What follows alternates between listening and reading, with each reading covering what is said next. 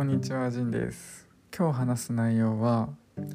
量子力学についてなんですけど、まあ、そんなの説明できるわけないので、あの有名なシュレーディンガーの猫の話についてえー、って思ったことを言います。まず量子力学ってもう本当意味不明なんですよね。もう本読んだし意味わかんないんですよネットでいくら調べても。まあ、私がねその基本的な数学とか物理の知識がないっていうのもあるんですけどいやそもそもねその無理なんですよ理解するのがねまあいいやそれはねでそんな中でシュレーディンガーの猫って話はみんな聞いたことあると思うんですけど要は箱の中にいる猫が死んでいるのか生きているのかがその重なり合った状態であるみたいな話なんですよね。これは猫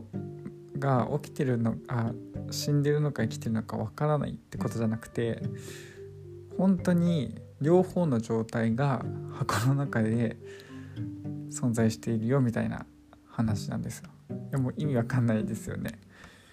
でこれシュレーディンガーの猫ってまあ量子力学のその量子の重なり合い現象を表現した逸話みたいに言われているんですけどそもそもこのシュレーディンガーって人はこの重なり合いっていう状態を否定するためにこの例えを出したっぽいんですよね。ちょっと違ったらすいません。なんかいろいろ本読んでるうちにあそうなんだって私は思ったんですよね。要は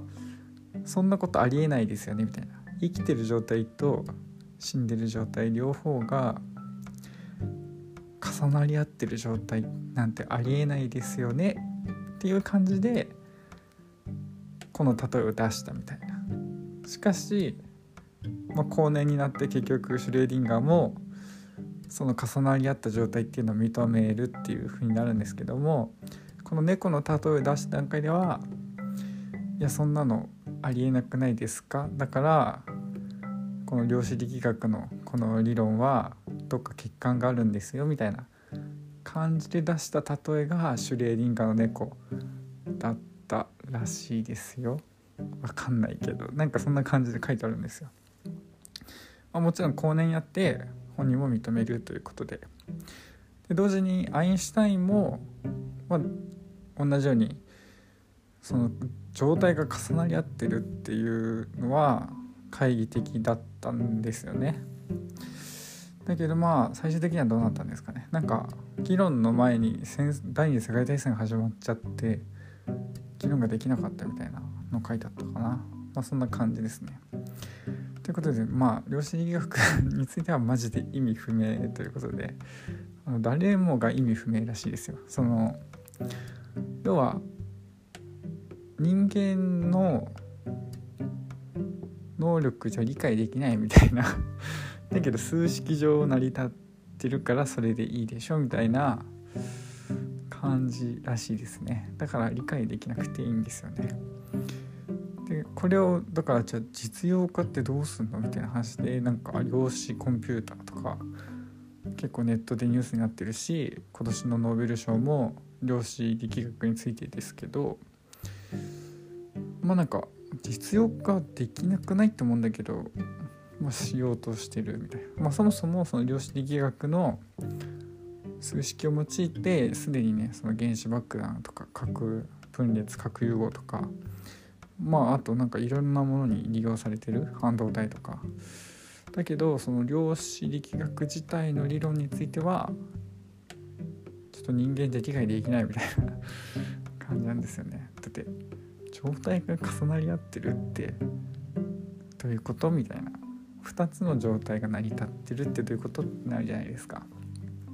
まあ、これの1個の解釈としてはかなり哲学的なんですけど要は結局、まあ、量子っていうのはこう物を細かく細かく見てて原子とかそういう細かいミクロの世界になった時にこう見えある、まあ、表現する時に量子って言ってるんだけどつまり物っていうものはないんだよっていう かなり哲学的な話なんですけど関係性の中でしかないというか関係性そのものだみたいな。要は椅子ってみんな言うけど椅子っていうものが独立して宇宙この空間宇宙も何もない空間には存在できないみたいな。その椅子っ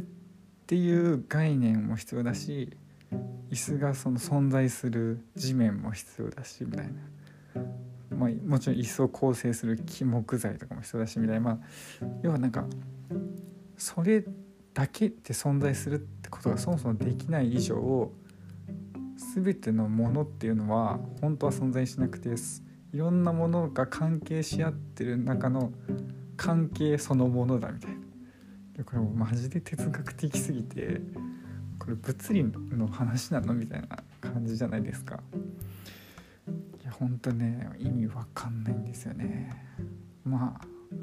そんな感じ。要は何でだろうね。名詞だけでは物は存在しないってことなのかもしれないね。文学的に言うと。全てはセンテンス文章でしか存在しないみたいな。椅子があるみたいな。椅子じゃ存在しないけど椅子があるっていう文でこう世界の全てのものは存在しているみたいな。何て言うのねそんな感じだと思うんだよね。椅子を見る人とかね。椅子ってだけのものは世界には存在しえないみたいな。全てのものが。っていうかなりねかなり難しい何関係でしかないみたいなねだから点じゃなくていろんなもののつながった網でしかないみたいなその網のその交点を感じてるだけなんだよみたいな表現してたんですよね。いやはやって感じですね。はい、ということで、まあ、この今ノーベル賞取ったりねいろいろうるさい量子力学なんですけど理解不能ということで。でシュレッディンガーさんもおかしいよそんな理論おかしいよってためにシュレディンガーの猫っていう表現をね使ったらしいということですね。はい。まあなんかでも多分これが結構今ね世界のどん詰まりなんじゃないかって感じですよね。結局私の悲観的な未来像なんですけど結局人間って宇宙の外に何があるのって表現できないじゃないですか。あとは前も言ったけど時間でこう無限ってのも表現できないですよね。その無限のじゃあその次の瞬間は何なの？だし宇宙の外って何なの？ってなるしでこの量子力学みたいなミクロの世界でもね結局物をどんどん細かく細かくしていったらそこには何もなかったみたいな。っていうことである意味多分人間のもう脳の限界なんでしょうねっていう気がするんですよ。つまり技術はここでどん詰まりみたいな。もちろん数式的に表してるじゃんって言うけどどうなんだろうね。俺はここがどん詰まりなんじゃないかって今思ってるんですよね。だからこれ以上の技術的なブレイクスルーは起きない。結果人類は滅びるっていう 気がするんですよね。はい。ということで今日の話はここまでです。聞いてくれた人ありがとうございます。さよなら。